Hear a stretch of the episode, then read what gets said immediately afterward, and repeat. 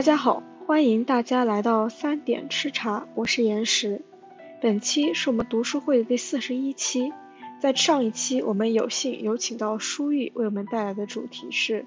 自我存在和自由之爱。本期进入到讨论环节，我们有幸有请到译文、舒玉、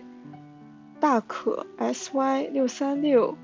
等其他在场的小伙伴们。感谢大家的参与，我们马上开始。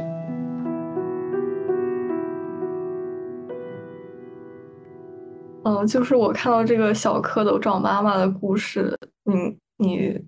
解读的角度是从小蝌蚪对妈妈的这个爱来说的。然后我突然想到之前看那个弗洛姆的《爱的艺术》，然后它里面。他主要写了，就是妈妈对孩子的爱，是他他当时是有一个稍微有点像阴，可能可能在有些人听来稍微有点像阴谋论。他就是说，为什么，呃，母亲天生就会爱孩子，就是他觉得这就不一定是。纯粹的爱，他他说其实，嗯，怎么说呢？就是就说妈妈对孩子的爱肯定都是带着一种，嗯，自恋的成分 在里面的，因为这个在就是自己，是的，嗯，对，然后就有点其实算是一种动物本能吧，就是这种。嗯，还有还有一种，就是对权力或占有的愿望，然后就这个孩子是一个非常无助的，然后完全服从于你的一个，也不能说东西吧，就是就是一个一个一个被物化的人，是反反正就是就是可以满足这个人。嗯，就渴望支配和占有的一种被物化的对象吧。然后他还说，就是这种母亲，她是在孩子很小的时候，就是这种自恋的支配和占有的这种爱，他在孩子非常小的时候会，嗯，会会让人觉得这个母亲是一个。特别爱孩子的母亲，因为因为可能对孩子所有事都特特别的上心，就是各种细节，嗯，但是就是在孩子长大之后，好像就会看出有些问题，就是这种是源于自恋和占有满足的爱，就会可能就会表现出来那种控制欲很强。而且他还，弗洛姆还说，嗯，呃，他他好像说的是，呃，母亲爱上自己的孩子是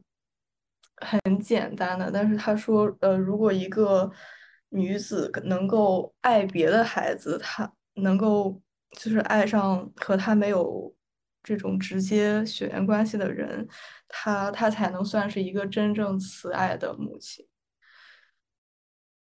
哦，还还有一点就是，他还说，爱，呃，意味着关心。如果一个一个妇女说自己很喜欢花，但是她却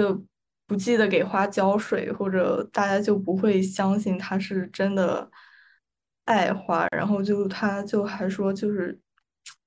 爱会要有一种积极的关心，嗯，然后差不多就是这些。对，这这个我同意，就是说，嗯，妈妈妈对孩子的爱是一种全能自恋。其其实这个和和小蝌蚪找妈妈也是一样，因为因为为什么这样？是因为最先开始的，小孩从呃从妈妈的。子宫里长大，从一个细胞变成一个人，然后生出来，和妈妈之之间剪断那个脐带，实际上它它就是一种，它是实实实际上是属于两个人的同时的全能自恋，因为他们他们各自都觉得，就小孩觉得，呃，全世界包括妈妈都是他自己，然后妈妈会觉得这小孩是从我身体里生出来的一块肉，那那那我的小孩也必然是我的，所以我我小孩他呃饿了呀，或者说嗯想想想想玩儿，或者不高兴拉屎了要换尿布什么的。他他可能会闹，然后这个妈就会比较关心，是因为这这个妈她她跟爸爸不一样，她能感觉到这个小孩儿，他是他就真实是从自己身体里面掉出来一块肉，或者说说说说极端点就是，就就跟刚才讲的那个，就截肢的人他有患肢痛，我感觉这个东西是一个道理，就是他要过一段时间才能接受截掉了这个肢已经没了，已经被扔进垃圾桶了。所以那个他的幻肢才才不会痛，他要过一段时间才会有这个感觉。就是小孩也是一样的，他会，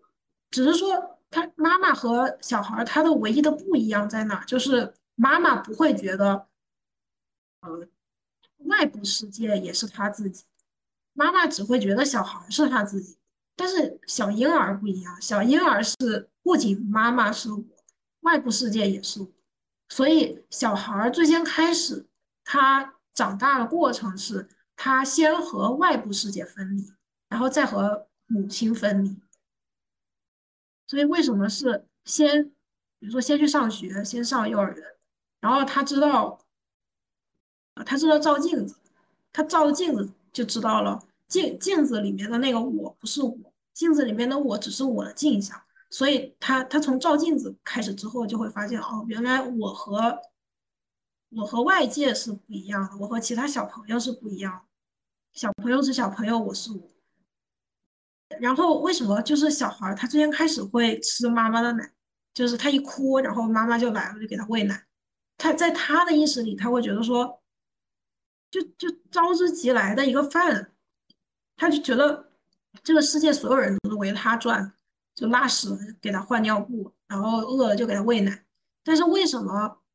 呃，比如说小婴儿大概可能在七八个月或者是多大的时候，他总总要断奶，他要开始吃辅食，然后最后开始他要学会自己拿着勺子扒饭，他知道自己饿了自己去煮饭，甚至是，就就是现在大家都是成年人了，知道饿了自己花钱去买饭这个事情，不能说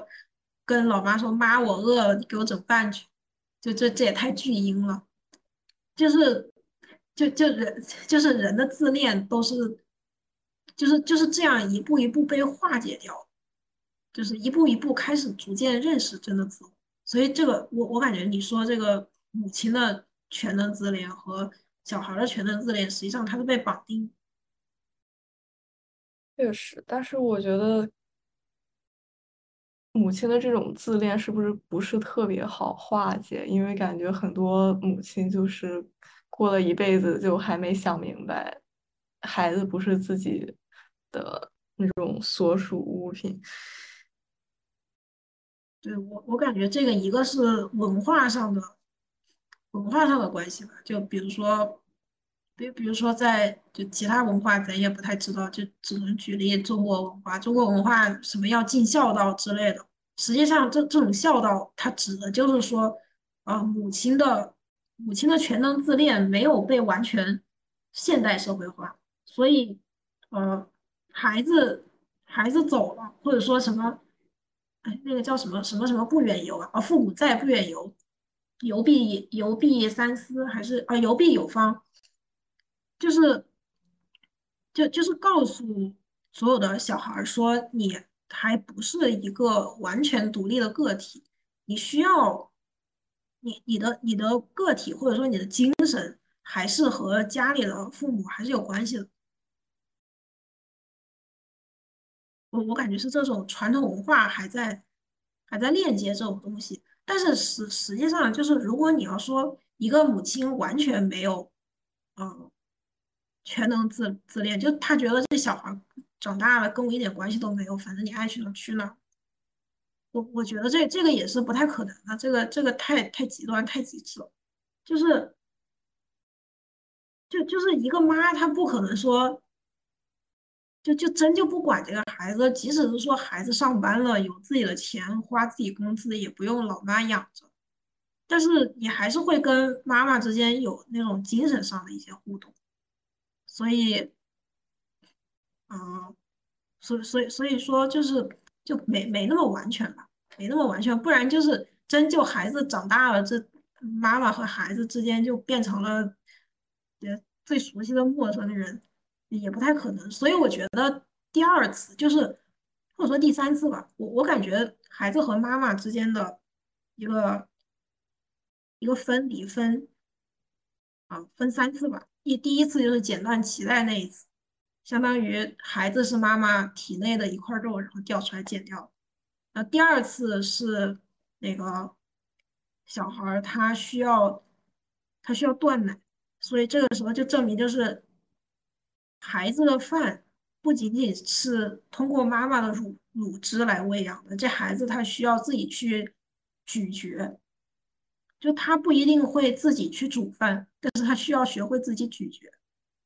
然后第三次，我觉得是这小孩他必然要经历一次和母亲物理上的分离，就比如说我我觉得现对于现代社会来说，应该就是去外地上大学。或者说自己住到住到大学寝室里面，不和家长天天住一起，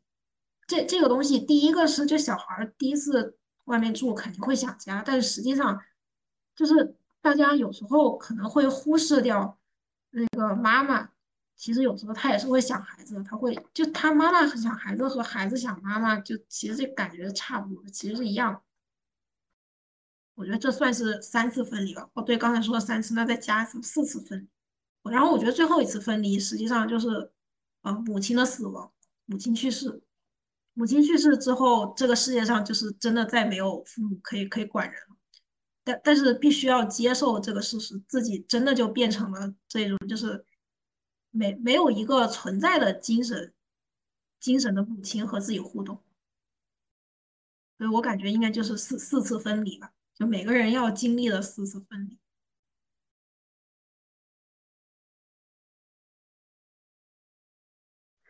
不好意思啊，我今天刚好有点刚上来，就是借着说跟母亲精神分离这个事儿，我觉得我可以分享一下我自己的一个感触。嗯，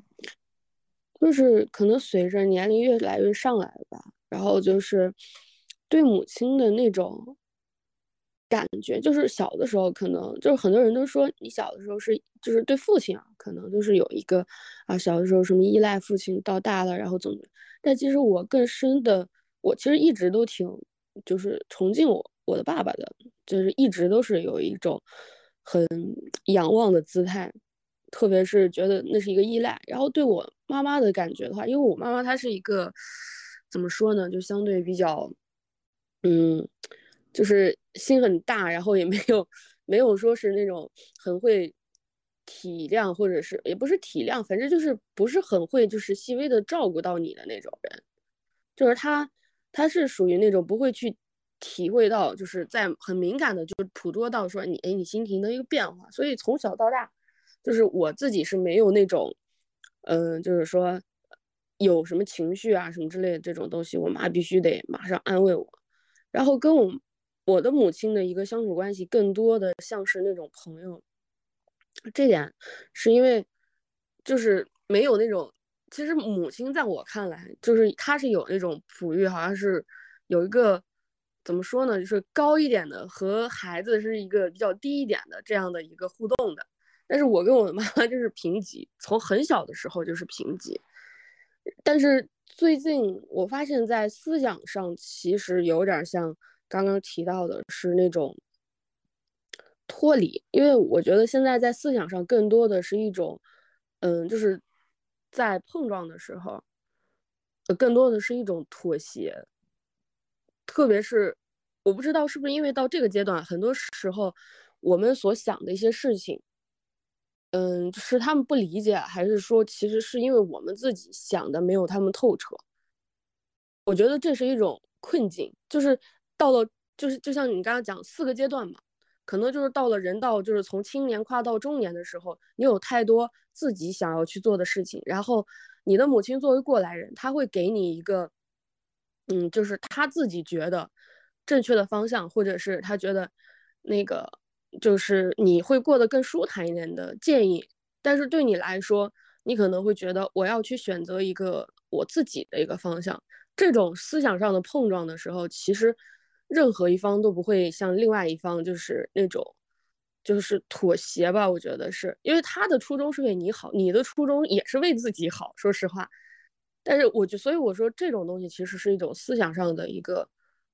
就是断裂，可能是更加倾向于就是那种断层这种东西跟那个脐带的割裂还不太一样，因为 脐带的割裂的话，它是一种怎么说呢？就是是那种那种物理上的话，这种思想上的锻炼，其实有的时候让你觉得会很空虚。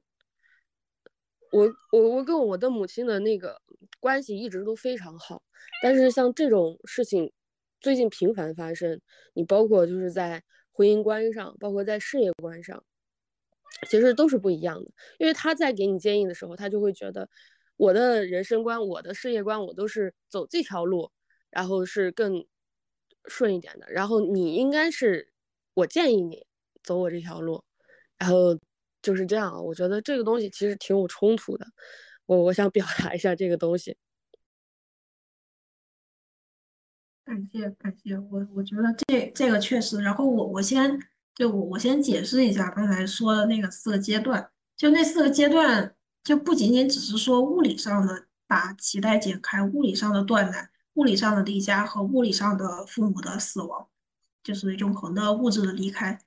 这就是不不只是物物理上的。我是我是想强调的是，就是更强调这四个阶段上的精神上的一个一个东西。就是说，或者或者说，大家可以理解成一种分离焦虑吧，分离焦虑的四个阶段。就比如说，嗯，大家应该就都都体会过第一次，就不管是在你几岁，但是你总是体会过第一次离开家的那种感觉。就虽然可能就没没在这儿，应该没有人生过孩子，就不知道生孩子那个真的就是生了一个一个人类出来是一种什么样的体验。就是感觉前前一段前前一秒这个人类还在肚子里，后一秒经过一番疼痛，然后这个人突然他突然就出来，他就变成了一个有有社会意义的人，有有社会价值的人，呃不叫社会价，就是呃他他就可以有身份证了。这个人，这这这种东西就是他给你的心理上的一种冲击感。我我想强调的是这四个阶段心理上的冲击感比较多一点。就不只是说物理上的，然后再就是大可刚才说的那个和和母亲之间的，呃，就是会有一些想法上的冲突，所以这个冲突我觉得也必然是正常的，因为每个人在成长的过程中，就是你你总会遇见一些你自己的事儿，你不可能说你所有身边遇见的事情都跟你的母亲遇见的事情是完全一样的。所以你你的自我和你母亲的自我就完全是两个自我，所以你们的世界也是两个完全不同的世界，所以这个东西它必然必然是冲突的，它的客观世界必然是冲突。所以所以为什么就是就特别是说像呃我们经常会举例，就是青春期那个小孩和妈妈总是会那个就是吵架呀什么的，然后老在说青春期一个小孩青春期，一个是妈妈更年期。但说实话，我觉得和更年期的激素还有青春期的激素可能跟这个有关系。但是实际上，从社会意义上来说，为什么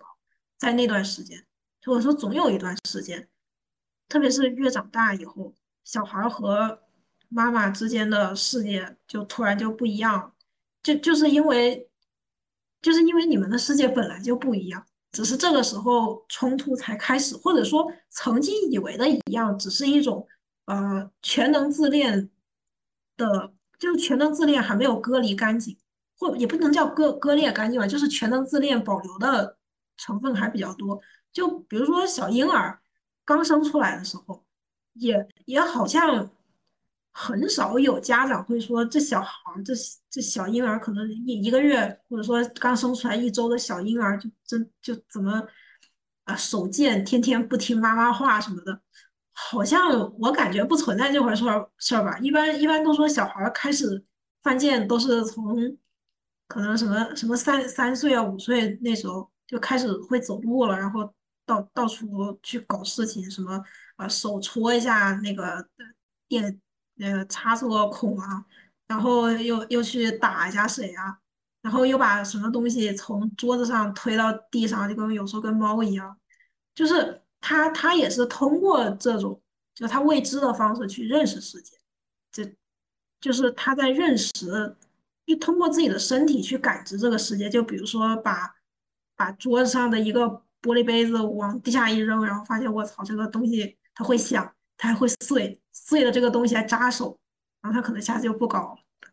就就是他，然后他这这就是他的世界的一部分，这和他想象中的世界不一样，因为这个玻璃杯子会掉地上会碎，这是家长之前就知道了，但这个东西他自己不知道，即使家长在他耳朵旁边说了一百万遍，说跟你说了，你不要再把这个杯子弄到地上，弄到地上很危险，要扎手或者什么的，但他只有真真正正体验一次，把他自己吓到，他可能才才会长记性。其实其实也就这么回事，就是他。每就小孩永远都在认识新的世界，他认识的世界和家长的世界就是不一样，然后就会冲突。这这个东西就极极度正常，或者说必然的吧。啊，还有资源，刚才想说什么？哦，我就就我就安了一个剧而已啊，就是，看的挺感动的，我发到群里面去。嗯。诶，你发在哪个？哦，我看到。哦，《朝花夕拾》。你具体讲讲。简单概括呢，就是这个长寿一族啊，就是活得比较久的一族的一个一个女性，她她嗯，他捡到了一个因为战争怎么样怎么样的遗留下来的孩子，然后接着，但是这个孩子并不是并不是长寿的，所以他这个。一辈子都在经历这个，这个什么分分离吧，就是在讲这件事情。不过他这个宗旨好像是为了为了提高这个日本的这个生育率来着。我但是还还是可以看一看，就是想就是你刚刚说的那个分离啊，想到这个东西。确实确实，其实我觉得这样让让我想起来，就虽然这个这个比喻有点那种，就是大家养宠物，特别是从小时候就开始养。就狗啊猫啊，再怎么活活十几二十年，也也不可能有人活得久。所以，就是如果有养宠物的人，到底怎么解决这种问题，其实我我也不是很清楚。就比如说养了一只狗，这个狗老死了，要要怎么去解决这种问题？所以我感觉这这也就是为什么我一直不敢养宠物的原因，因为我知道宠物必然活的没有，呃，也不叫必然吧，这个不好说，不不能下不能说这么死。就宠物很有可能活的没有我久，所以所以我觉得我好像不太能经历这种不断的和宠物之间的分离，我不太能接受，所以这也是我不太想养宠物的原因，就摸摸别人的就好。可以，你你你可以你可以养只乌龟，或者说是，啊，给我送终身，然后，然后或者说你可以选择。选择那种，那种它自身可以延续的那一种，不知道。比如说，比如养那种小老鼠啊，养那种小仓鼠啊，然后接着它仓鼠只能活一年还是两年来着？但是它很能生，懂了吧？对对，但是这种我，对我之前养过那个蚕，我养蚕就是这种东西，我当时买蚕我只买了三只，后来真的就是。在在家里面拿鞋盒子养养了养了五盒，最后没办法就扔了，就真的是我我我养不起了，太多了。对，所以我就感觉养这种很能生的，还有另一个问题就是，我之前也是我，但我当时是帮别人养，呃，它不是普通那种那种蚕，它是那种。嗯，那个叫什么什什么蚕来着？就是一种绿色的绿色的蚕，它它那个不是白的，它是绿的，然后很像毛毛虫。就是如果如果不是把它们从从小养到大的人，可能我一看就会觉得很恶心。但是就是如果我平时走在路上，我看了一个这个绿色的虫子还在那儿蠕动，我也会觉得很恶心。但是因为我养那些是是我。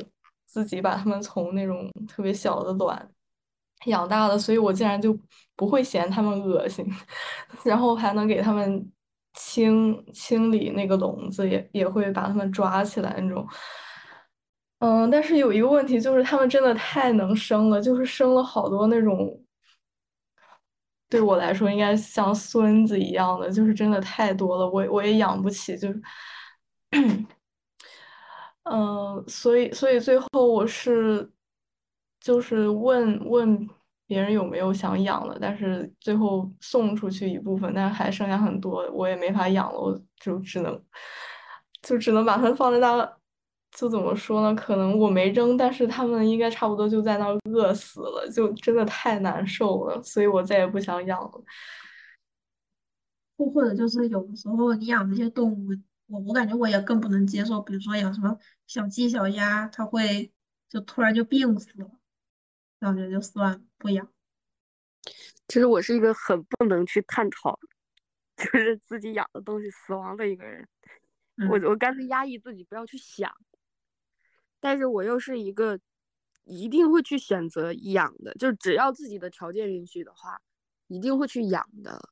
一个人。就是就是有有一点，就是你不能因为害怕然后 不去选择的那个意思。因为我的这两只猫咪基本上都是流浪猫，然后被捡回来的，然后一直养到现在。呃。就是做任何的，现在包括现在做任何的一个决定的时候，肯定是肯肯定第一个不是考虑说我要去哪里，我要买机票，我要买，第一个考虑是多久，呃，他们俩我怎么安顿，就就这种，就是已经变成了一种非常强烈的精神的一种一部分了吧，或者是你个人的一部分。然后我觉得还有点就是养那种一直生的那种状态还有点不太一样，就是。你养一直生的话，你还是得面对你第一个，这就永远你养的那第一批，它的那个感觉是不太一样。你还得面对这一批的死亡，即便是后面会有不断的这个东西去填充进来，就像是有很多人说，呃，猫咪啊或者是狗走了，你可以养一个很像的嘛去冲淡，但是只有那个养的那个人，因为可能是短期的话，一两年可能感情。真的就是长期的感情可能会更浓厚一点吧，因为猫咪跟狗狗都会陪，如果是健康一点的话，十多年、二十多年都可能。所以那个感觉下来的话，当它没了，我我就是觉得这个感觉还是不太一样的。就所以，我是一个不敢去设想说有一天真的要去经历，因为我这两只猫咪它是同龄，就可能大三个月，就是真的，如果是真的发生，基本上都是在前后脚的事儿。所以我是一个很害怕的状态，然后就是我觉得这种分离是，嗯，就是这种分离的痛苦是可以被你现在的这种陪伴所替代的，就是你如果说是因为这种分离的痛苦，然后不去选择一种相遇跟陪伴，我觉得那那样的一个，就是自在我的感知里面。我觉得是一种遗憾，或者是一种缺失吧，因为，嗯，就是为了怕受到伤害，然后不去选择中间过程的温暖，这个其实还是挺难过的。还有一个就是刚刚提到的那个小孩的那个，就是用手指戳那个插线板这个事儿啊，我想到一个。呃，一个点，因为我刚刚看到你说的这个 AI 意识，就是最近我们经常在探讨的这个。其实意识的觉醒，在我看来，是在就是你作为个人，因为我我们探讨的时候很容易就是从母性的角度，是从母体去探讨说分离这个事儿。你包括我们刚刚。探讨的说是妈妈跟孩子，或者是呃你自己跟宠物，你是从自己母体的角度去探讨的。那如果我们是从个体的话，就不管说我们养了一个什么样的，嗯，就是宠物，或者是你生了养了一个什么样的孩子，这样，就是其实从他们自己到了青春期的时候，他们的个个人的意识和他们自己个人的选择这种东西在逐渐的去转换成熟。嗯，就在个人的培养，就是因为他的经历不同了，他跟小的时候学走路，然后妈妈放手的那一刻还有点不太一样，因为那个在我的观念里面，它是一种物理性的放手。然后，但是思想上的放手其实是从青春期开始的。我们有一个词叫叛逆，这个东西其实就是从母体的角度去看的。你他觉那一刻他觉得你这个小孩不再听我的话了，我给你设计的这条路你已经不按着我的走了，你开始留长发、打耳洞，然后那个纹身，就是这种。就是就其实跟那个机器人也一样，就是他有独立意识之后。他就会有一些自己想做的事情，但是这个在母体本体来看，说我设置的程序里面是不允许有这种东西的。那我们再切回动物，它其实是一样的。你像你把小猫，小猫小时候是可是很听话的，因为它不听话，你一把它就把它拿走。但是到大了以后，它就会去有一种本能性的去会抓坏你的沙发，它会去抓着你的窗帘往上爬，就是这种。这种行为在你看来说，你为什么这么不可控呢？你为什么要拆家呢？但那其实它的一种本能，它会本能性的去做那样的选择，因为它也是有自己的思想的。所以，我我觉得，如果是站在这个繁衍体吧，我不知道，我也不知道怎么称呼这个东西，就繁衍出来这个东西，它是，嗯，它其实是在随着它的发展，它越它越成熟，它的这个思想断裂的程度会越越严重。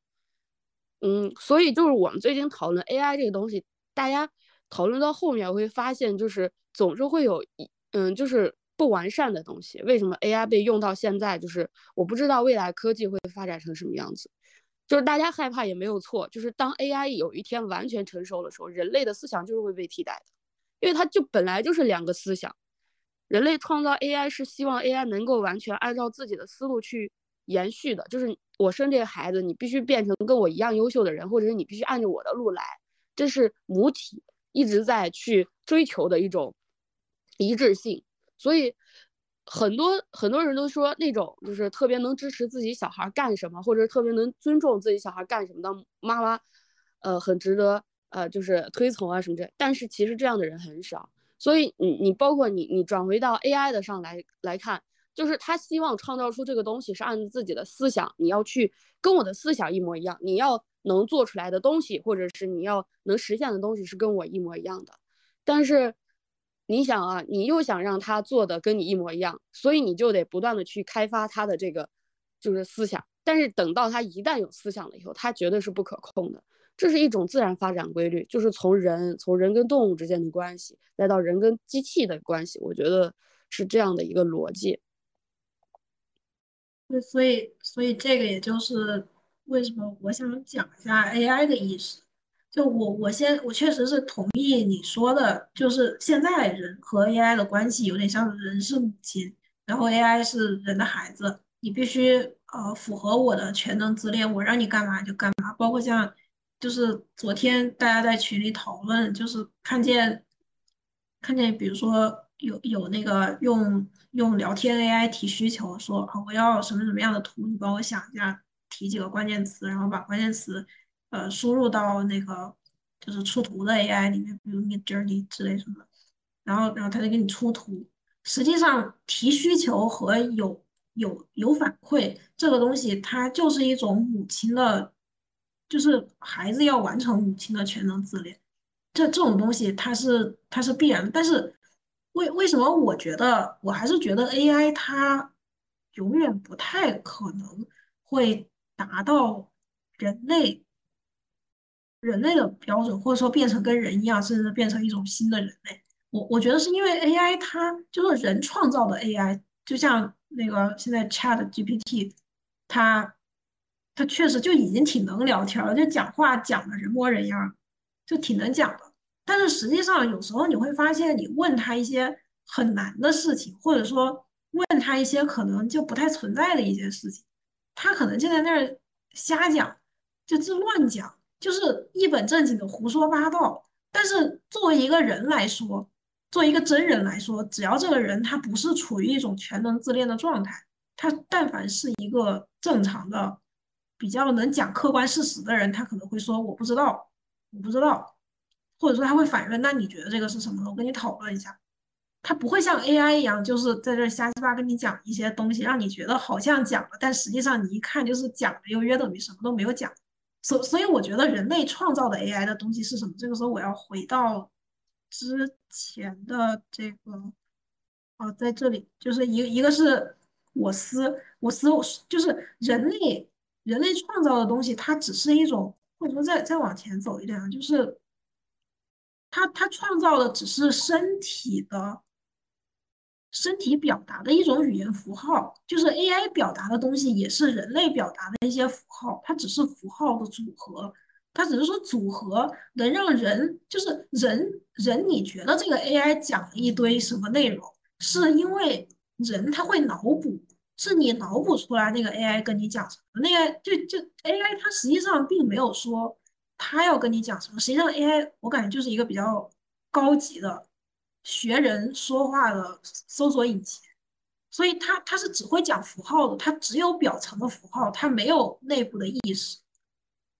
所所以，我感觉我感觉 AI 它永远都不可能像人一样，它只能说是是人类人类所有信息的一个集合，它生产不了新东西。即使是说像现在有很多让 AI 去产图的那些什么的。你你产的图也都是，就是人为什么会觉得这图挺好，这图还可以，是因为他产的图是在人的啊暂时的既定的一些框架之中的东西，所以它它只是符号的堆砌，它实际上就是一种像素化的再生产，或者说是一种，它就是一种拼贴，符号拼贴，它就是 collage。它它还是不带有任何意识，所以再讲回到刚才说的那个叫意识不构成语言，就是意识是意识，语言是语言，意识不是符号性。我觉得意识或者说再再讲精确一点，就是意识是什么？就是我们在做高中语文阅读理解啊，我们通过作者写的这句话，看作者表达了什么意思。你是没有办法问 AI 这种事情的，AI 只能跟你讲客观事实。我先歪一下，我先歪一下，嗯，还是那个宠物的，宠物的，说，其实还有一些宠物可以可以举个例子，我觉得大哥可以养一下，就是那个那个现在流行的什么养菌啊，养养那个啥酵母之类的。我操，这个这个这个有点高端。说实话，我要养养菌，我在冰箱里面随便放坏一个东西，应该就可以算养了。不不，他们养的是可以吃的。应该是做面包的那一包那一波人才养的，就是他们养养，对呀，我然后知道，就是就是有美国有超市在卖，就是那种一盒，然后经常喷水啊或者什么的放在那边，慢慢就会长出菇来，就那种不不是不是菇不是菇是比菇要更更更多一些的群体，一个整个群落的，就是那种用来发酵那个面包的那种菌，是那种，不过那个菌也算了。啊，你是说那个就是就是什么做老面馒头的那个那个那个？呃，对，就是那个，就是那个，他们随身携带。那那那这个这个也不是不行啊，就是格局打开。啊，是啊，就是每一秒都有都有都有菌在死死亡之类的。是，那那这个真的就是说，如果就是这个人他他的细胞在不停的换，第二天这个这个东西还这个东西。对，你可以这样整体理解的话，那它就不灭了，对吧？它就永远在那里，甚至他们有的那个菌养到最后，他们自己选择不让它们繁殖了，把它们冻在冰箱里面，但是它们还活着，是这个样子。嗯，有道理，有道理。然后，然后 AI 的话，实际上，嗯，AI 实际上它的问题并不在于它是不是是不是真的人工智能啊，实际上肯定不是人工智能，这个可以确定。但是他他现在有的问题是，他侵权了，这是最严重的问题。就是说他犯了一个小错呢，就是侵权了。当然，我觉得画家群体是也无所谓啊，啊，当然也有所谓的，啊，当然问题也很严重，嗯，但是这个东西它可以，就是如果如果这个现行的这些东西如果跟不上它这个侵权的速度的话，那问题会很严重。问题在这里，就比如说我们现在在。我们现在在，嗯，在聊天对吧？嗯。然后我们也发到了这个发到这个小宇宙里面去。然后小宇宙里面呢，嗯，有一个人他会使用语音 AI，他把我们的语音拿走了，就我们现在说话的就可以。然后呢，他把语音 AI 放到了那个聊天 AI 里面去了，这又是一个工作流啊。然后接着再连接一个打电话 AI，这样整个工作流。然后某一天我接到了一个电话，然后书宇找我借钱，嗯，这种情况就会有，而且这是个例啊。如果你因为它是电子的，所以说它放量很简单，放量很简单，这可能。如果骗不了我，那可能会骗到很多人，其他人肯定有可能，这就不太好了。因为对于我个人的语音的一个，就是本来语音语言这个东西是是我自己的独有的，但是他把这个东西拿走了，这也是变相的一种侵权嘛。只是说现在的这些绘画，他侵权了，他没有拉起这个警钟。确实。确确实侵权这个这个确实，而且我觉得是最近有很多，就是你 AI 出的很快，但是法律好像就我也不是很懂法律，但法律好像确实在就是就知识产权保护这一方面，好好像确实没有太讲这个 AI 做出来的东西到底是怎么样，因为就正常来说的话，比如说我我们讲就不讲 AI 的话，只讲人类的话，什么东西叫做我找的参考图，什么东西叫叫做我剽窃别人的。就这个东西，实际上你都很难定论，而且还别说是 AI 的，就就可能我觉得 AI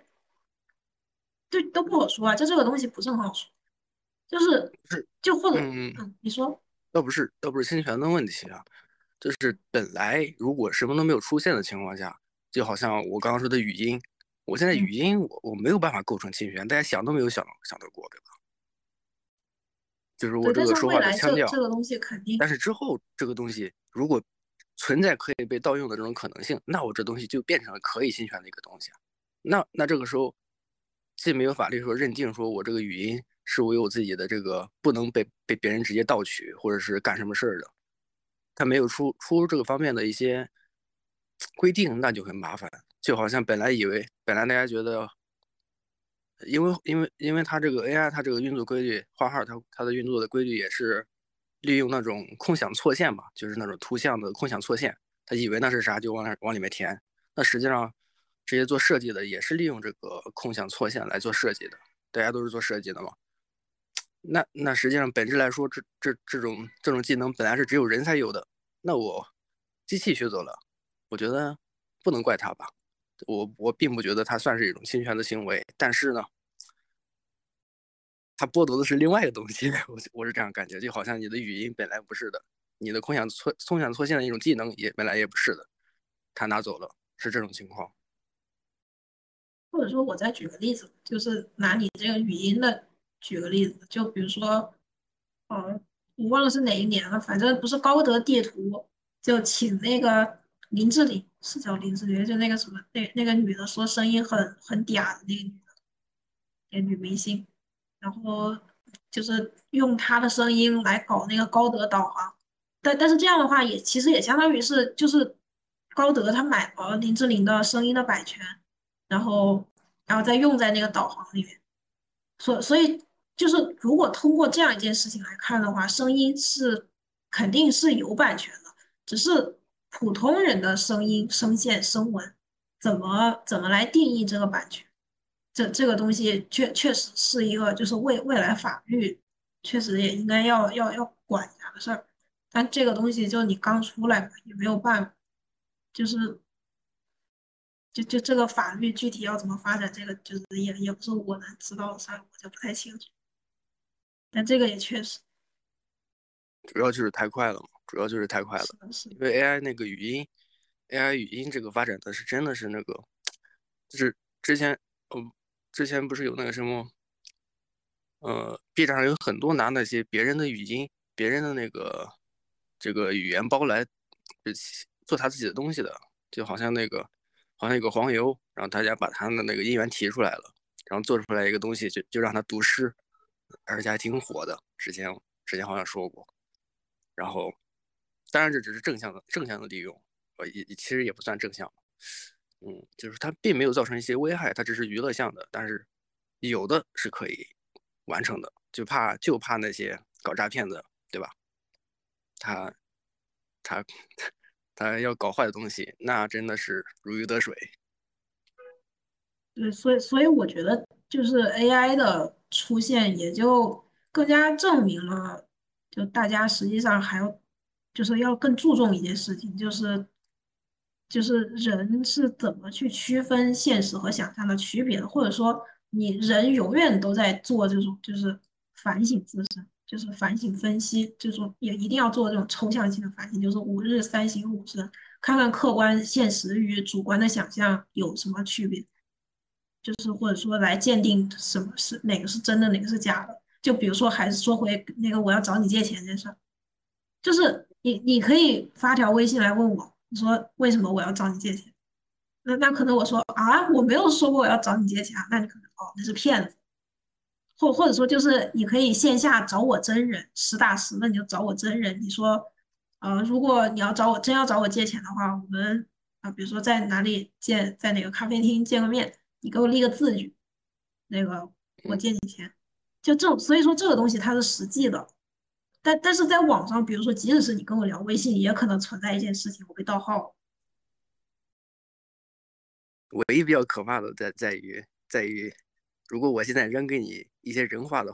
AI 图和 AI 画的 AI 图放在一起，你可能根本辨别不了，这个是 比较严重。对，或者或或者是说我需要辨别的不是说。我一定要辨别这个是啊，这个画它是人画的还是 AI 画的？我要我要辨别的是，呃，怎么说呢？就是这这个画它它背后的意义是什么？就比如说我要我要跟你辨别的，比如说我要还是找你借钱这个事儿，那万一我真找你借钱了，就是我要辨别的不是说我就是是是不是？是不是我要找你借钱？啊，不是，就是是不是我还是 AI 要找你借钱，而是是不是我本人要找你借钱？那万一我本人真要找你借钱，和 AI 要 AI 那个模仿了我找你借钱这两件事情同时发生了？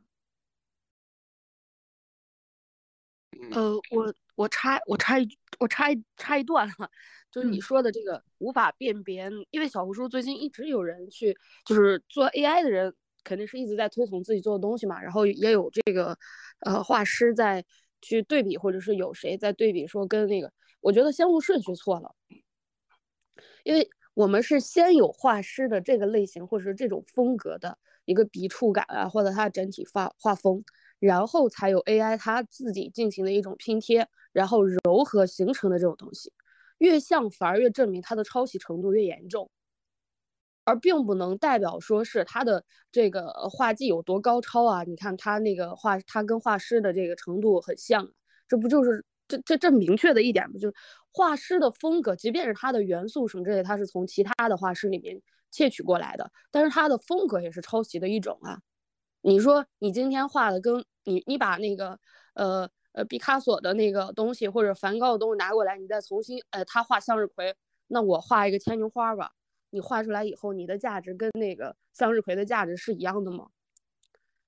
所以我说先后顺序出问题了，就是大家没有必要去一定去对比，说是，呃，你看 AI 已经可以画到这种程度了，它跟它它的程度可能比某些可能是刚入行的小白啊，或者是那个技画画画技还没有那么精进的一些画师更高啊，是不是？嗯，本来抄袭这种东西，就是你抄作业肯定比写作业的那个人快，这是一件很很很正常的事情。但是你抄的这个人，你如果没有原来写的那个人的话，没有创作答案的那个人，你是抄不出来的。所以现在大家为什么抵制这个事情，其实是从人类文化往前推进的这个角度去看，它是非常可怕的一件事情，因为已经有很多想从事绘画行业的，就是。一批人被这个 AI 绘画去劝退了。如果你的图库的增进量越来越少，它本来开发出来是为了作为一种辅助绘画的工具的，那你连图库的量都提不出来，那后后边的东西它会趋向一种平均化，它它可能到达的高度会越来越低。那这种东西就像你们提到这个语音，现在你去刷抖音，去刷抖音的时候，会经常听到一种东西，就是例如讲一个故事啊，或者是讲一本书的概况，或者是讲一个电影的时候，就会有一个男生女生的这种 AI 的声音，然后他们确实比比较之前，因为我之前也是用过一些 AI 去听书的，但是比较之前那种很没有音调的那种语序的那种阅读，确实增进了不少，但是。你想，你阅读一首诗歌的那种阴阳顿挫，我们特别是我们中国人很讲究这个阴阳顿挫、语音语调这种东西，包括口音的流失，其实是对人类文化保存以及往前延伸的这种一个巨大的阻碍。因为我刚刚去翻微博的时候，看到韩国在禁止这件事情，是因为有韩国的学生，我不知道是不是只有韩国的学生已经开始用这个东西去写论文了。我们最近国家的论文的考核制度越来越严，其中一大部分原因就是在有一段时间，大家写论文的时候喜欢东拼西凑嘛，所以现在的硕士论文讲求的第一要义就是一定要有自己的第一手资料，然后才算是一篇可以及格的论文。那如果当你的 AI 你是可以去把这个语序去调整，一直没有一手资料去就是输入进来的话，这难道不是你对于研究、对于创造下一个世世下一个世界的一个阻碍吗？你这种东西就会越来越贫瘠化，就是你的你的库库存越来越少，大家创出来的东西都是一样的，就一直这样一直。那下一步是干什么？下一步只能是去往前延伸 AI 的那个思维了，让 AI 去创造东西。那这个东西就是，我觉得是另外一个层级啊，就是很多人都说嘛，就是。呃，但是有一些甲方公司，他会选择去用 AI 绘画的东西去作为自己的一个东西嘛？呃，就像我们前几天在群里看到，他不行，他再找一个画师去改嘛。他不一定需要就是画师去原创，但是他可以找一个画师去改。这个改的动作，其实在我看来是有一点讽刺的，是在于一个画师或者是一篇优秀的论文，它其实是强调的是你这个。人输出的一种审美和你的创造力，你如果说是用 AI 画出来的话，然后你再你你你要是把它想把它改得更好，你只能找一个审美更高的人。但是你现在就在抢这些审美更高人的饭碗，他们后边就不会去做这件事情了。我觉得，所以这个东西其实是挺悖论的一个事儿，就是当下好像看的吵得挺激烈的，但是。到后面其实它是一个一条死路，我觉得是一一场就是，嗯，可能推崇 AI 者的一种狂欢吧。他们可能就觉得啊，你看你们辛辛苦苦那么多年，我几秒就把你们秒了这种。但是也只能到这儿，往后其实这条路基本上是走不通的。我觉得要是想去有一个新的进展，可能就是另辟蹊径吧。在我看来是这样子的。对，同意同意，所以所以我觉得还是像刚才说，就是我觉得 AI 它只能它是没有意识的，它只能作为一种它它只能表达一种语言的符号，所以按就就或者换一句话来说，它就有点像中医里面的标和本，它只有标，它是没有本的，它是治标不治本的，它没有办法做出人的意识或者说人人本的东西，人本的东西还是只有人来。那思源刚才还有什么要要说的？啊，没了，我又发了一个视频，就是那个拿音源来读诗的啊，哦，比较搞笑的搞笑视频。但是这个音音源音音音源读诗的，我就也不一定是读诗。我看看过 B 站有一些短视频，他是拿那个 AI 语音说的，就是你能听见他确实就说的抑扬顿挫。但是实际上就是该该抑的地方不抑，该扬的地方不扬，就不知道在抑扬顿挫些什么东西。反正就是，所以是所以是搞笑视频。对 对，反正就就是就就是一本正经的胡说八道。所以我觉得 AI 就是这样，就一本正经的胡说八道，感觉像是人的人人类的人人人类完全自呃全能自恋的体现。人类全能自自恋的一种一种物质化，我感觉是这样，就是 AI AI 觉得自己是无所不能的，但但实际上，它它并不是这样。小高要要说什么？你说。嗯，对，就是我想起来，我之前在用那个 Chat GPT，还有嗯。那那种就是反正他那个公司出的软件的时候，我发现当你问的问题门类非常庞杂，然后有些问题可能是比较专业的，嗯、建筑啊或者是艺术方面的问题的话，其实他是不知道的，就是因为我感觉有可能是因为开发者他们本身并不是，并不是很了解他们那个专业以外的一些东西，就是他们可能自认为了解了一些，但是很细节的、很专业的、很嗯细枝末节的东西，他们并不是非常了解。嗯，何况我觉得就是，嗯，在在尤其是艺术方面，就是其实人的大脑是复杂很多的，就是它不是像 AI 那么简单。然后，嗯，就是我感觉如果他真的想把他这个系统做得更好的话，嗯，就是首先我是觉得艺术家或者说，嗯，这些创作者本身是没有办法被取代的。然后，如果是他想利用他这个 AI 能让他发挥在社会上发挥更大的作用的话，那他应该多去调研一些，多去收录一些各种各样的人的想法的数据，不仅是可能在一些领域上比较有成就的人，也包括一些普通人的想法，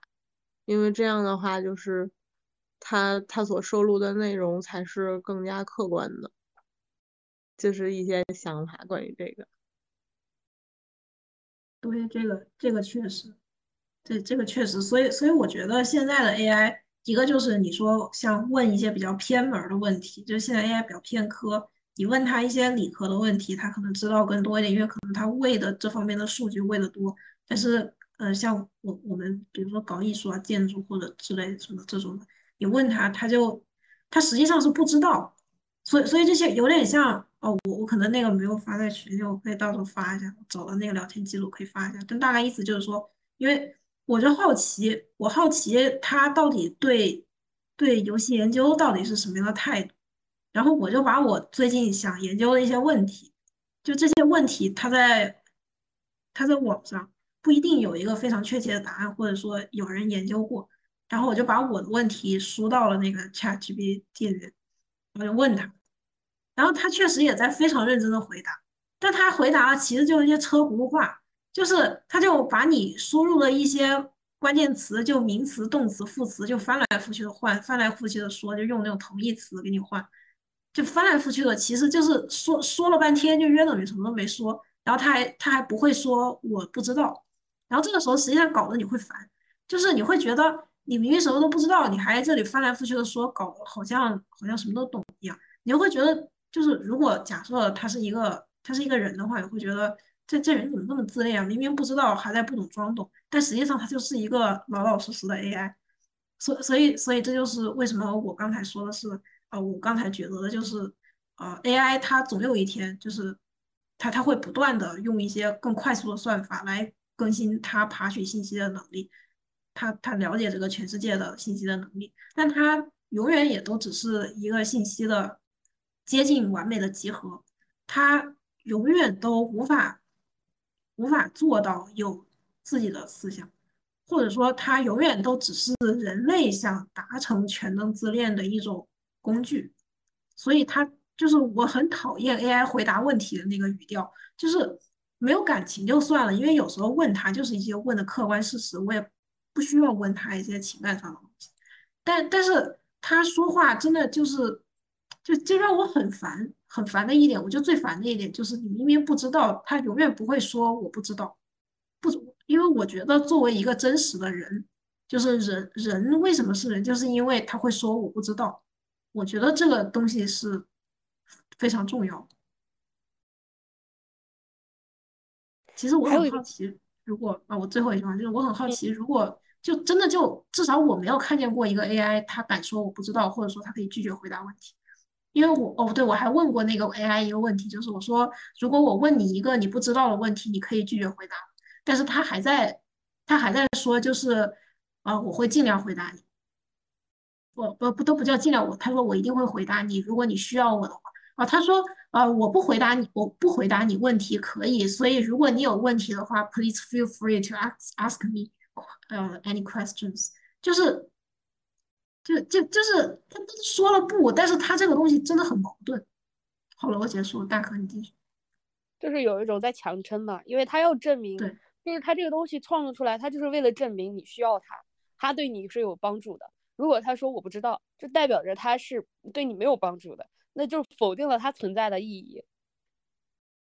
就是对是这这一幕，我不知道你们有没有看过一个动画啊，就叫那个《瑞克与莫提莫提》，对，就是。里面有一次，我特别推荐你去看。如果是对这个宇宙啊什么有有有爱好的话，就是它里面有老爷创造了一个就是机器人，这个机器人就是为了去帮他在早餐的时候去抹那个黄油。然后那个他说我可以去做别的事情吗？老爷说不可以。然后他就很沮丧，就这种就是被否定。他觉得他自己可以帮到你，当他帮不到你的时候，你这个其实就否定了你这个机器存在的意义嘛。所以他他就就包括现在这个，嗯，我觉得是另外一个觉得特别让人气愤的事儿，就是这批拿 AI 的这个画作创造创创作的这些画师，创作完了以后把自己作品发到小红书上，然后其实是你看吧，他很多时候是要要求去，你哪怕说你不尊重人家版权，你把自己他甚至你都不知道这个原画师的风格是谁，你也没有办法去。就是给人家原画师去引流啊什么之类的，你把你是 AI 创作这个字儿大大的给标清楚，就很含糊的啊。就有的人确实是标了 AI 创作，然后下面一堆人说哇好漂亮，怎么怎么样，然后他在那边说啊谢谢谢谢，我觉得我我特别气愤这个点，谢谢什么？又不是你画的，也不是你创作的，你就提了几个关键词儿，你谢谢什么呢？在那边。所以，我真的觉得这一一系列的事情都非常的荒诞跟搞笑啊，情绪有点上来，有点激动。啊，没事没事，没说说的挺有道理，确实是这么回事。思源说，那个就是老板老板和员工的关系，确确实就是这样。所以，所所以我感觉 AI AI 实际上就是，我觉得这就是人类为什么挺矛盾的吧？人类又希望。创造一个就是永远听自己话的一个对象，一个非常像人类的一个东西，他又希望他有感情，所以这个这个东西实际上就是矛盾的，因为你但凡创造一个有感情的生物也好，或者是一个 AI 也好，或者什么，他就他就会说不，就是你你又要他说不，你要他永远听你的，就怎么可能呢？所所以，我感觉 AI 只能说就是它只能说永远在模仿人类，但它永远都不会是人类，它只是人类的社会性的一种群体群体社会性的一种外壳，AI 只是一种外壳，它它永远达不到人类真心，就是它是没有真心的，或者说即使它让人类感觉到它的真心，都是人自己在 YY 在脑补。就像那个不是有电影叫什么叫他吗？是是他，就是斯嘉丽演的那个，就是那个男的和这个 AI 就网上聊天，怎么就突然爱上他了？结结果最后发现这这 AI 和因为他是在网上的一个一个代码，然后他跟好多人都谈恋爱，最后最后发现你把他数据抹去了，再重新开始，这 AI 就不记得你。所以实际上这个东西就是人人他他他为什么会感知到别人？实际上就就是因为他自己会脑补，就脑补挺多东西的。然后如果如果两个人互相脑补，然后就变成了爱情，笑死。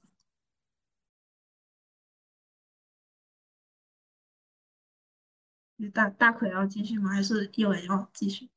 对对啊，我我就说这个其实。也有可能是因为研发这个 AI 的，就是我们说的那个嘛，就是母体跟延伸体，它其实是有断层的，就是你赋予它的这个独立思想的能力越强，它其实就已经跟母体本身的在思想上脱裂的越越越那个越深。这个东西其实研发者可能他自己也不不敢去给 AI 注入太多的思想，因为这个其实就是人类一开始对克隆体的一个就是严禁克隆体的一种状态的。因为你如果说机器的机器的思想发展一定会比人的发展快，这个东西不是说是因为机器聪明或者怎么样，而而是因为就是因为人有七情六欲，人有太多复杂的因素，它在发展的时候，它是会就像是有丝分裂那种，就是不是说真的是有丝分裂，而是说他自己的那种情绪或者思想或者是创作在发展的时候，它是多项延伸的。一个不同的人，他是这个方向的多项延伸；另外一个人，他是这样的多项延伸。但是机器呢，它可能是一项一个方向或者两个方向，它是垂直延伸的，所以它的速率会更快啊。这个东西，但是它的这种垂直性延伸，它是一种扁平化的，就是像程序设定好了以后，它会一直延伸。但是当有一天机器它模仿人类的时候，它最多模仿的是你的创作思维。你的逻辑思维这种东西是非常理性的，但是情感思维这个东西真的能被创作出来吗？我先保留自己个人意见，因为情感这个东西，它是跟着你的生存经历，就是你从小到大，你在遇到每件事情做的选择和当下的你，包括天气状况，都可能对你的情绪造成一定的这个影响。那你的机器人它是没有经过这个东西的，你强强制性把这个情绪输入给他，或者你给他安了这样一个程序，他就有这样的一个情绪了吗？这个东西，所以我说我持保留意见，因为我不知道未来科技可能发展到哪个程度，或者是我们能不能看到。所以我说机器人这个东西，它的发展其实是你你你就一直这这种扁平化垂直向的，因为如果等到哪一天机器人真的。完全跟人类一样的话，那其实我可以这么说，那就相当于把人类的大脑装在了机器里面，我们失去了肉体这个本体，但是我们的思维是一直活着的。那只有这样的机器人，你说啊，它很像人类，它没有肉体，但是它它是人类。那那个时候，它跟人的行为模式那不是一模一样吗？只不过是你换了一个金刚不坏或者是可以维修的身体一样。那也就是说，你又回到了最开始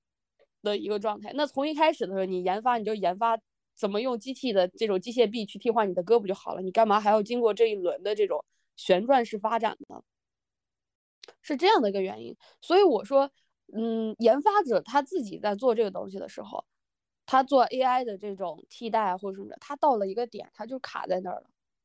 因为这条路是不通的。他就是到最后你再往前再往前，其实就无非就是把大家都都限制在一种很危险的。状况当中，就像现在很多人他会有恐慌，其实是没有想清楚这个逻辑。就是你把这个逻辑捋顺了以后，我不知道啊，我这样说能不能去真的就是跟着走，然后或者是能表达清楚。就是如果这个逻辑是通的，它真的有一天 AI 是完全可以替代所有的画师，它有独立的思想，它又怎么怎么样？其实到那个阶段的时候，人类整个都被换了一批了，就是大家都变成了一种机器形态的人类，那那是另外一回事儿了。那就是另外一个物种了，就是在这中间，他想替代你是完全不可能的，不可能说有一天他研发出来一个机器人，然后这个机器人是完全可以就是替换到替换掉你的。就像那那天在群里发的那几张图，然后就是呃大家看哇都画的挺好，但是只要是挑一个专业的画师或者经过训练的画师，他去看的话，你就会发现他的五官非常的。不协调，甚至露出一些诡异。你们可以去翻翻那几张图，然后他的那个头、脖子跟身体的那个，就是那个就是运动的状态的一个关系，其实也是很有问题的。就是这种东西就是这样子，就是你的风格可以模仿，但是你今天他在那边站着，然后有一天你想让他坐着，或者是你想让他去跑起来，这种东西必须是有思维的人，有思考的人，他看着就是。有思考的那个画师，他看着那个图片，他自己去创作的时候才能创造出来的。这个东西绝对不是你给他两个关键词，他就能画出来的。所以有一天，呃，就是有一个你的甲方爸爸让你去创作一个东西，你可能给了他几个关键词，他在几秒之内把它创作出来了。但是甲方爸爸的要求真的就停在这儿了吗？如果停在这儿，我觉得那确实 AI 可以替代所有的画师。但是甲方爸爸一定会说，啊，我觉得这个背景要不要换成蓝色？你要把这个蓝色拿回去重新再修正的话，你的 AI 能实现吗？它可能给你创造出另外一幅图了，就另外一种就是风格的图，这种东西是不可控的。至少现看来，或者是在未来的几年之内，应该是这个样子的。就是修正着这个状态，还是要去画室。那这个过程你不觉得就是脱裤子放屁吗？很不文雅，但是就是这样多此一举的一种行为啊！你一开始你就把这个权利你替代不了他，你为什么就还要去挤压所谓画师的，又很不尊重他的劳动成果？你你为什么就不能让他去从一开始去做，非要去经历了中间这个过程？所以，所以在我的观点，我觉得一直都一直以来都是他的一种狂欢，越高级的。你既然说你自己这个产品要选择绘画，你不是选择那种比较偏平面的，或者是就是完全是呃就是一堆素素材堆叠的那种东西，就是说明你想选择一个稍微有思考、有深度的东西。那你中间还要掺杂这个东西的话，这本身就是很不很不通的一个逻辑啊！我自己觉得，所以，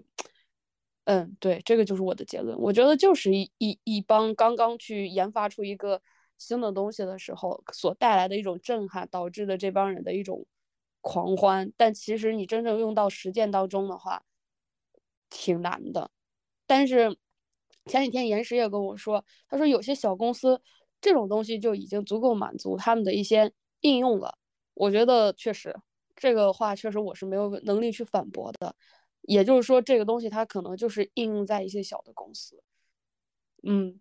对，这个这个东西是不可避免的。你如果是低端的，或者是一些比较容易去被替掉的东西，确实是和可能会随着科技的发展会被替换掉。所以说，思维这个东西是很难替换掉的。但是那种重复的，就是你本身做的东西就是在拼贴别人的东西，这种东西可能可能就是会被替换掉，就像是 AI 语音一样。你如果是想朗读诗歌的话，你可能还是会选择人工。但是像那种就是对一个电影的介绍，你短期之内想引流，或者是想快速的积攒一些流量的话，你可能就把文稿写好了，然后让他去阅读就行了。这种东西肯定是会被替换的。原来可能还你还得租个人去读，现在你都不需要了，直接用 AI 去读就好了。对，同意，同意，同意。所，所以我觉得这个事儿，我我感觉我分成两个点再再讲一下。一个点就是。呃，资本主义是怎么把人异化成机器的？就是正是因为有甲方和乙方这样的一个二元对立的关系，就就是我有需求，比如说，呃，我要画一个，呃，有 A、B、C、D 这几个关键词的一张画，然后乙方按照甲方来，然后乙方因为是和甲方的脑子想法不一样，所以甲方他明明想要五彩斑斓的黑，但是乙方总是不能理解甲方你到底要干什么。嗯，然后，然后两边就会就会闹闹闹矛盾。这这个东西，我觉得也正是因为乙方和甲方为什么会闹矛盾，反而 AI 看起来好像更乖巧一点，我让你改就改了。正是因为乙方他是个人，他不是机器，但是资本主义他把人人的自我的生产性的一些东西变成了，呃，就是需求和回应，需求和和我提供的一些东西，所以。所以，所以在这种情况下，就是如果未来还是按照资本主义这种方式来进行绘画性的生产的话，那必然 AI 是会淘汰所有画师的。我觉得，我甚至可以说的这么极端，必然 AI 会淘汰所有画师。但是在在这种情况，就是为什么有的画师他画的比较牛的，他不太会被淘汰？我觉得，也就是因为有的画师。他除了画一些商单之外，他可能会像艺术家一样，或者是创作一些东西。他会自己创作一些东西，他会画一些就是不是甲方给他关键词的一些东西。比如说，他最近想要表达一些他自己提供给自己的一些呃，比如说一二三四这几个呃主题的东西，甚至是他可能最近在思考一些呃他自己创作上的一些灵感和源头。这个这个东西他自己为自己创作的，但是自己为自己创作这种东西，你是没有办法让 AI 做到的，因为 AI 它只是，或者说在现阶段吧，在现阶段它只是一个非常看起来非常完美、非常能干的机器。就像是如果你要让 AI 干事情，你不能跟他说我要一张画，然后我要你创作一张画，然后 AI 它就自动出一张你觉得非常 OK 的画，就是你需求都不提，那他怎么知道画什么呢？所以这这个东西是不可能实现的。所以我觉得这也是为什么，就是特别是小公司，或者说是很多这种，就是 AI 它它可以代替很多很多画师的原因也就在这，因为它代替掉就是那些被异化成机器的人。那那不如替代成呃代替成 AI 就算了。然然后第二点就是我我是觉得啊，AI 和和人和真人和人类之间的关系，我我感觉我啊虽然我不知道举这个例子合不合适吧，但我就想起来那个那个游戏，就一个是刚才哦对对那个呃四人他他说就赛博朋克这个这个确实，所以这为什么我想提那个游戏叫。呃，底特律叫什么来着？啊，底特律变人，底底特律变人里面，它实际上讲的讲的是那个机器人和和人类之间的矛盾，机器人是否拥有自我意识，机器人是否需要就是打败人类社会，有他们自己的一些权利之类的东西。但是如果我们现在光讲回那个游戏的话，实际上那个游戏它为什么能这样做？它是是因为它讲的故事是西方，就是欧美人、欧欧欧洲人吧，欧欧洲人是怎么做三角贸易，把黑人一黑奴一直当做奴隶，然后对对他们做一些，就是把他们当成机器使，把他们当成非人看，然后把他们运送到美洲去，就是强行让他们做一些就是苦力啊什么的，就没有人把他们当人看。然后是最后来，可能大概在十九世纪之后，或者说二十世纪吧，然后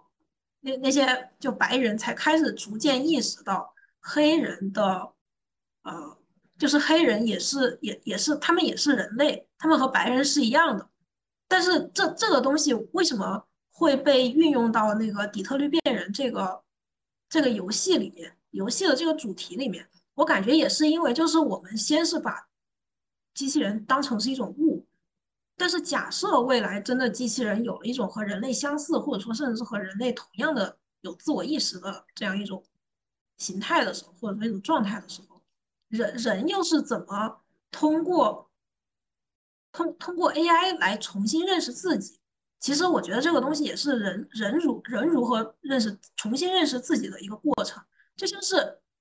或或者说，就是 AI 到时候可能它再高级，也就差不多就那样。就像是黑人，黑黑人他也没有说现在黑人和那时候三角贸易的黑人他的变化有多大，他的物质性其实是差不多的。黑人再怎么再再怎么进化，他他也就是这样了。但是为什么现在的人觉得黑人和和其他所有种族的人全部都是一样的，所有人都是平等的人？就是在理想状态下的话。那那那正是因为就是其他的人或者说每一个人对自我的认知都发生了一定的改变，我们因为 AI 或者说因为黑人的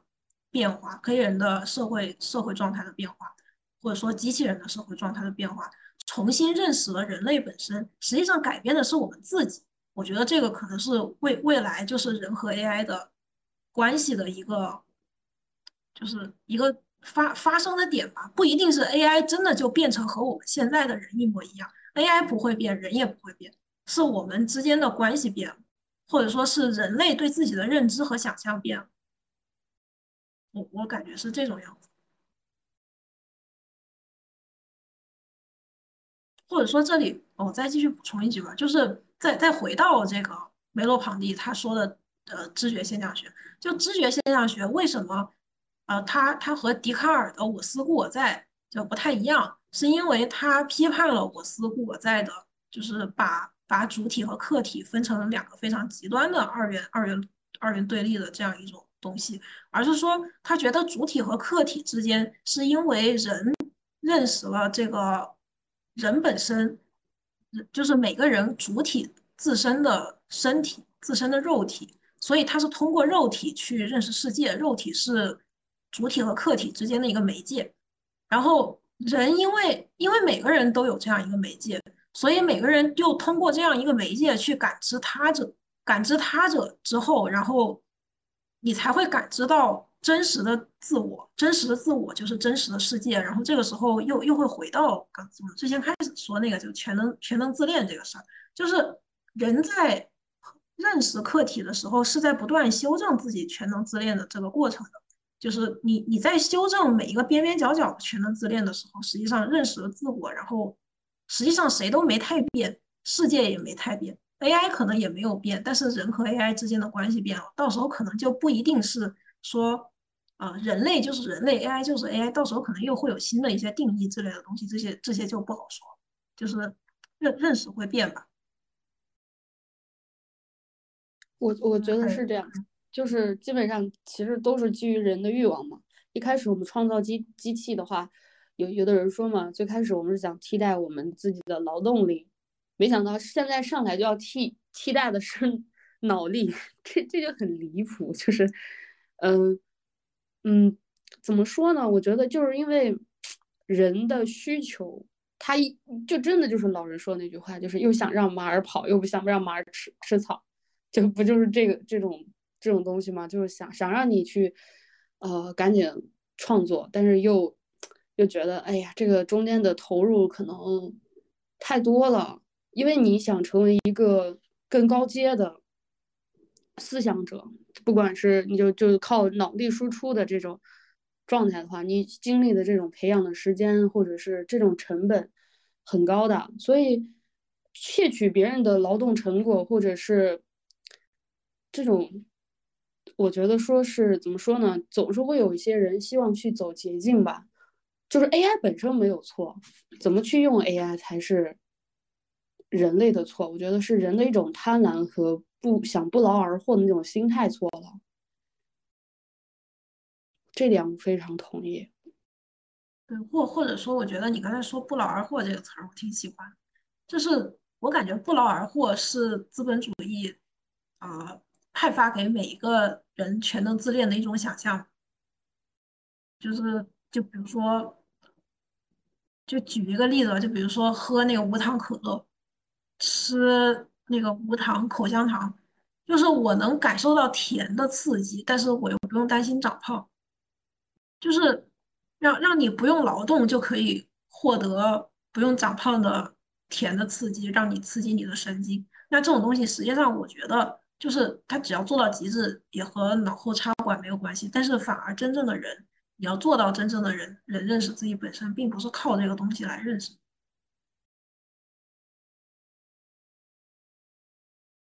所以，所以我觉得 AI 实际上也这样，就是就是不劳而获，因为因为 AI 做的东西，并不是真正的劳，或或者说不叫 AI 做，就是给 AI 的给 AI 的词，并不是真正的劳，因为因为真正的劳是就是 AI 它再怎么它再怎么做东西，它再怎么生产，也都只是在。它极致就接近的那个极致的范围之内的东西，它它创造不了，它很难创造新东西。如果按照现在这个说法来说，但但是我觉得为什么未来 AI AI 和人类之间的关系，或者说就更有点像就是啊工业革命之后有了机器，有了机器，那时候说有机器人就会失业，但实际上你要说现在失业的人有多少，是人人。就是他，他不能说变聪明了吧？就是人他的一些属性或者说思想，社社会思想改变了，很多人就是被培训一下，他上岗就能操作机器，可能到时候就就会变成就是，就就是人怎么培训一下就会上岗操作 AI，我不知道现在是不是会有这种岗位，可能大概未来会有吧，就这种操作 AI 的人，就是给 AI 提词的人。就是提那个需需求、提关键词的人，说说不定也会有这种，所以感觉未来还是说看，就是如如果讲到极端，AI 会不会和人一样？我觉得是人怎么去看待 AI，人怎么去看待机器这种事情，或者说未来未来社会如果逐渐从现现在这种，呃。资本主义的一些一些状态往前发展，虽然往前发展成什么样，我我也不一定能知道吧。但但是这个东西肯定会跟未来息息相关嘛。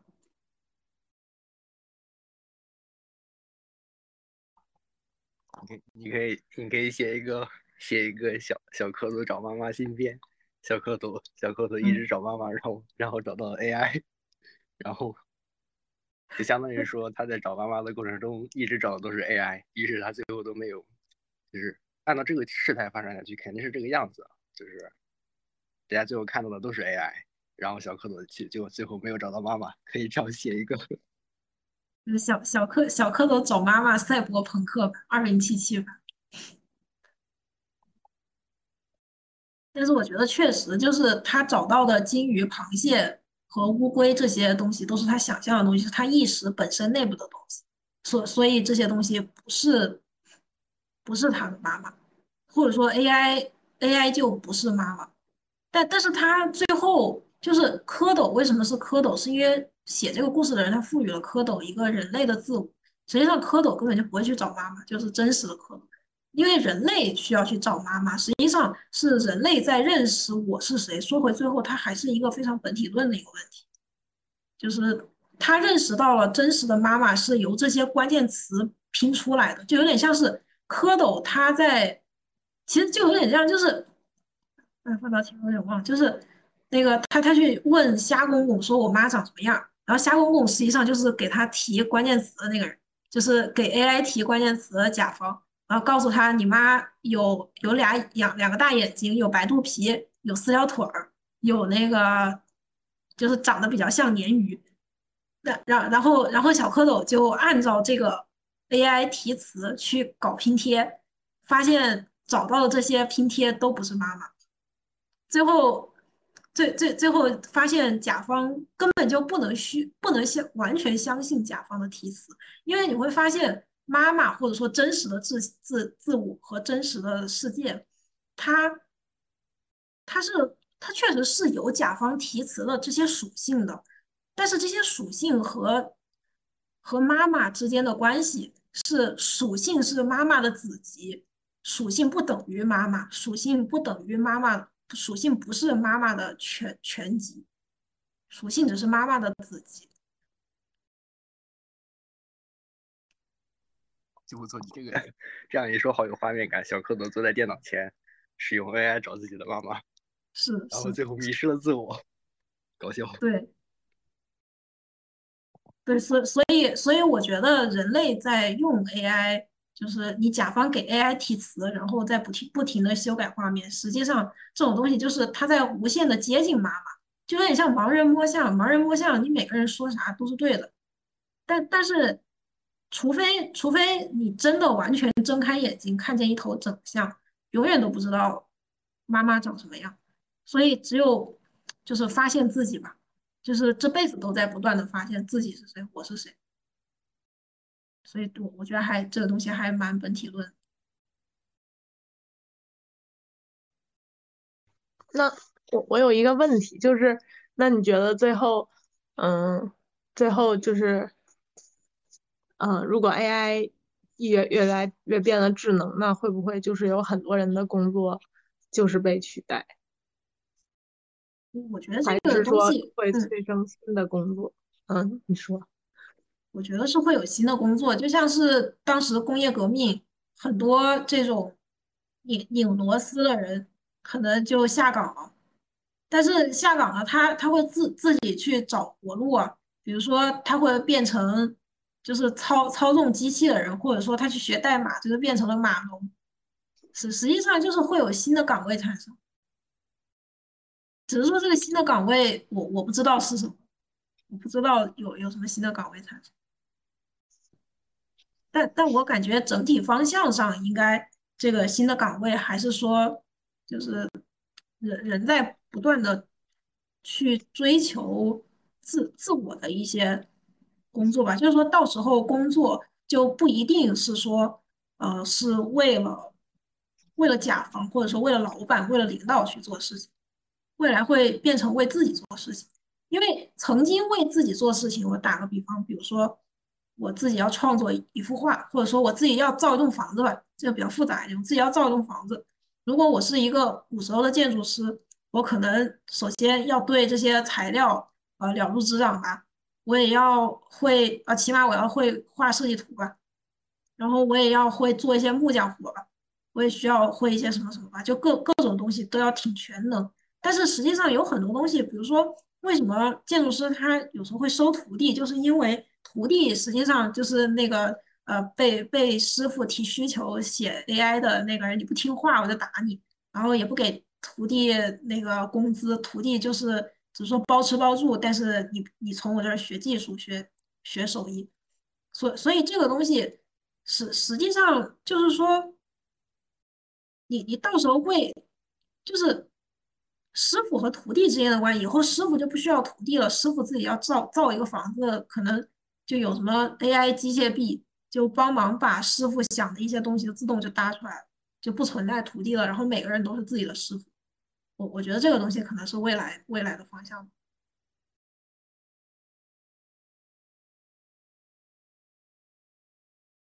就是未未来是每个人为为自己工作的，不会说存在说徒弟为了师傅工作，徒弟为了师傅学技术，员工为了老板工作。未来就是自自己为自己干活。所以说，你觉得是不是就是其实主观能动性在未来的发展上有很大的一个作用？因为如果一个人比较懒，他就说他不想动，是这种状态的话，那可能。就是在未来社会中，是真的没有太多活路的。是的，是的，是的。所所以，或或者说，就是这种这种懒人，在在任何时代，它实际上都是存在的，并不是说未来的方向它会让懒人变成勤快人，或者说有些呃勤快人，因为他不太会动脑子，他就是比较卷，然后只会搞这种卷的事情，所以他就被淘汰了。我感觉不完全是这样。因为你每个时代都会有一些懒人，他没法做事情，他就躺在那儿。所以这个东西也就是，呃，为什么社会福利可能需要到时候做这个？但这这个就跟跟这个今天要讲的关系就不是很大。就我感觉那个是社会福利，呃，需要需要发展的事情，就看这个社会财富需要怎么均平均到那些呃懒人身上，或者说他真的就是没有能力去做一些事情的。做做一些这种带主观能动性的事情的这种东西上，或者是说这也是一个方向，就是让他们发展一些另外的新的主观能动性。行，你继续，你继续。啊，没有，我还是挺认同的。你你也可以接着说，没事没事。不好意思，刚才多说了一句。嗯，因为就是我感觉，就是咱们其实咱们今天说的是，嗯，就是在探讨这个关于自恋这个事情，嗯，然后就是昨天的时候，我其实听到了一个人，就是他，他还在纠结于他老婆肚子里的胎儿的性别，嗯，就是我我在想，他是想通过这个事情证明一个什么吗？或者说是，就是反正他的这个行为其实让我感觉比较反感。然后就他具具体是怎么回事？就是想生儿子吗？对啊，差不多是这个意思。呃，然然后你你觉得呢？就是不要重男轻女是吗？对但我感觉你好像就是还还有别的意思，就是还有别的解读。对啊，就是他会不会觉得就是某一种性别更有利于？嗯，这种就是他总是觉得他自己的那个性别是更强势的，或者说，嗯，就是更有利于发挥所谓的主观能动性，然后，嗯，让他有了一个自恋的资本。对，所所以我觉得这个是为什么资本主义和父权社会，它它它是挺相融的，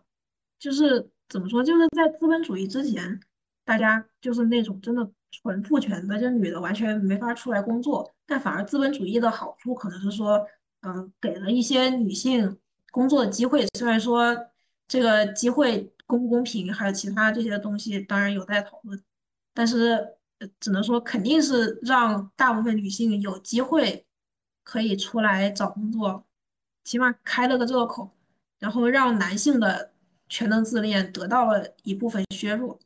就是曾经父权父权制下的男性自恋得到一部分削弱，因为毕竟女的可以出来找工作了，女的可以自己挣钱，虽然挣的钱可能有时候会比男的要少一点，或者说我升职加薪会比男的要慢一点，但是我起码可以选择不结婚，我就抠抠搜搜拿着这么一个月三四千块钱。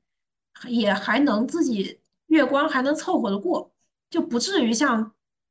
传统的时候，可能一个女性生出来就要被养在闺房里，然后到了可以生育的年纪就被嫁给一个完全不认识的男人，然后通过这个男人来认识这个全世界，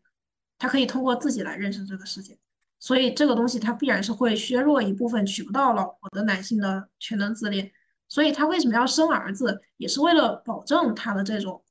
男性的这种自恋，或者说父权的这种自恋，然后这个东西它在某一部分情况下确实是可以和那个，就是现在资本主义也能算上，因为就是说资本主义它虽然不规定说你这个呃遗产会给谁，但但是按照现在社会上来讲，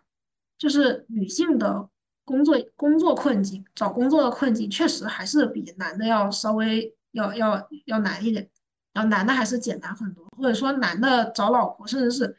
从生理上来讲，男的他毕竟生理上他也没法生孩子，他没法怀孕，这这个东西是客观事实，除非这个真的未来有什么科技可以改造一下这个事情。但是怎么说，就是男性的全能自恋在这个过程中是被削弱的，只是说那些想生儿子的人，他是。他他又希望去维护曾经的这种自恋，因为就他不想让自己好处好处就没了嘛，这是他的好处。因为自恋当然是好处的，就比如说古代的皇帝，哦，我伸伸手，然后下面的那个太监或者说其他的一些什么官员就挥之即来招之即去，我今天想睡这个人，我就去睡这样。虽然可能里面会有一些其他条条框框，但是。整整体来说，基本上没有人，没有太多人敢忤逆他，所以这这个东西就挺那什么。或者说，在这种大家族里面，有一些，比如说爷爷辈儿的，或者说就是一个大家族的最首领的人，他从来没有说过，他不太喜欢一些家族规章制度，他甚至是很享受，就是因为大家都听他的呀，那当然爽啊，爽，我想干嘛就干嘛。所以他为了维护这种东西，当然就是，就就是生生儿子，就是要要要找和自己一样的人。他不能接受全能自恋，就是不能接受和自己不同的东西。就比如说，他不能接受女性，就是他不能把女性女性当做是和自己一样的人，他只觉得女性是生育的机器，所以他要挑选性别。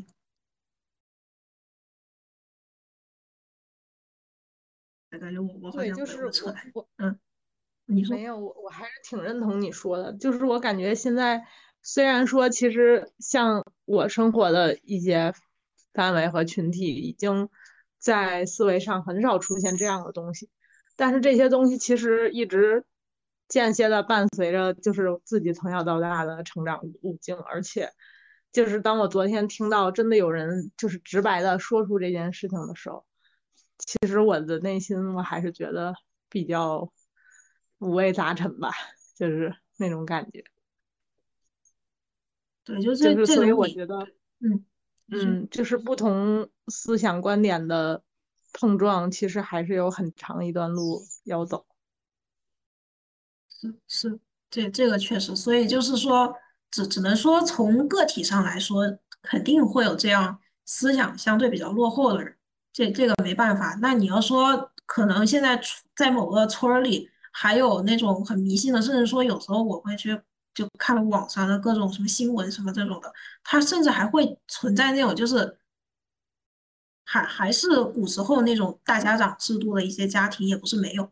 只是说咱们可能。可能不是，就就在座有没有是我也不知道，或者说有认识的是不是的我也不知道，只是说大部分是这样，就是你不可能说把这个世界上所有的人全部都都同化成不是那种大家长制度，只是说皇帝就是帝王这个世界上只能存在，或者说这个国家一个国家一个政权只能存存在一个，但是这种就是一个一个社群的大家长，或者说父权，这这种东西，实际上它永远都是会存在，甚至说父权的代表了这个物质物质性的人不在了，我们内心还是会去遵循一个抽象的父权，就是大他者。然后这个东西就又又跟那个精神分析、拉康精神分析有点像，但但这个又又要又要扯远，就是这种，就是我们需要这种东西来维持自己内心一种稳定的秩序感，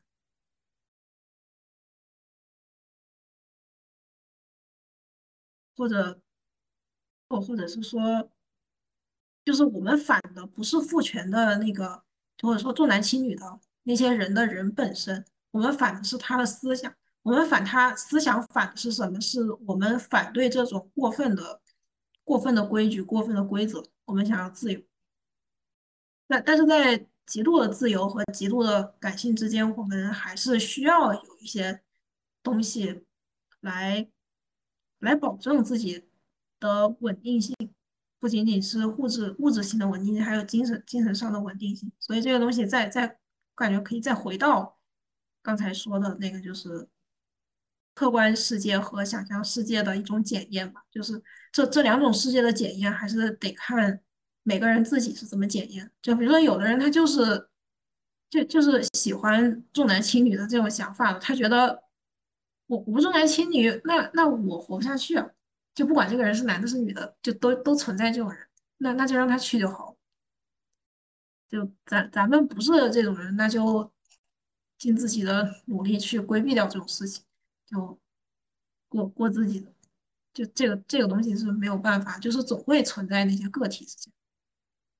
我有一个问题啊，大家是怎么看待？就是有些女性，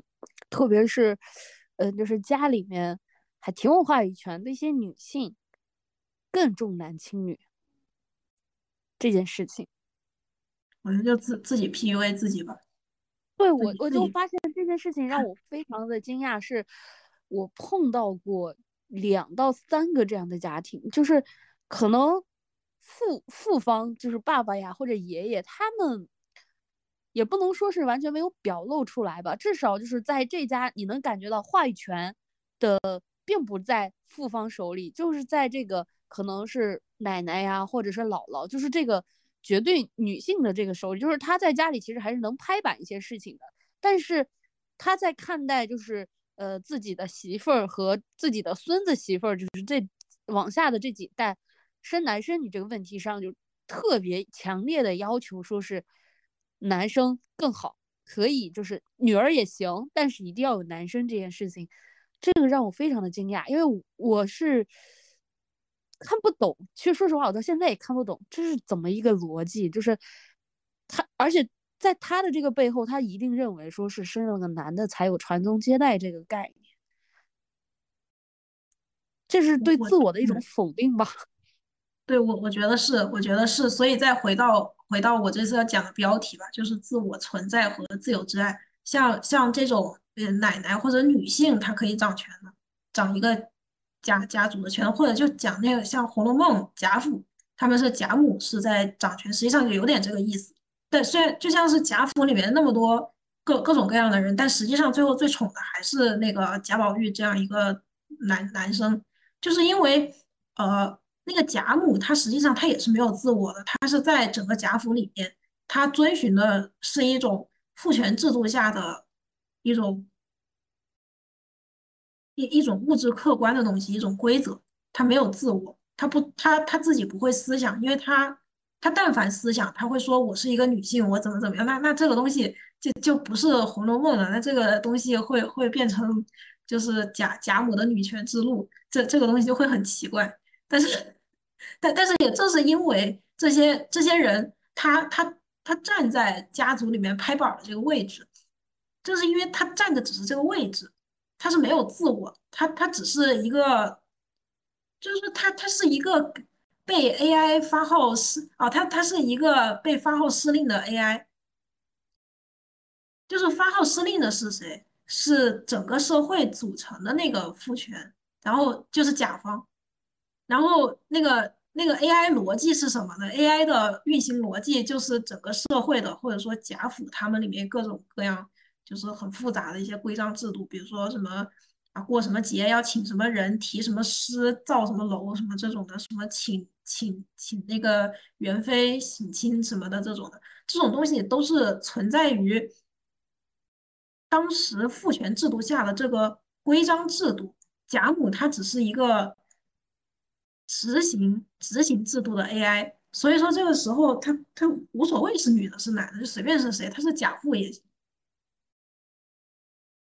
就随便是谁。所以这些人都是没有自我的，他们只有只有这个客观世界，所以他们的爱或者说他们的存在也就是不自由的，他们其实过得非常难受，反而是所以说《红楼梦》最后为什么？好像贾府家道中落就破败了，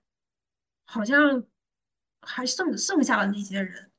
就活的好像还挺凑合的。就虽然家里条就现在活的条件没有之前荣华富贵的时候那么好，但整体来说就是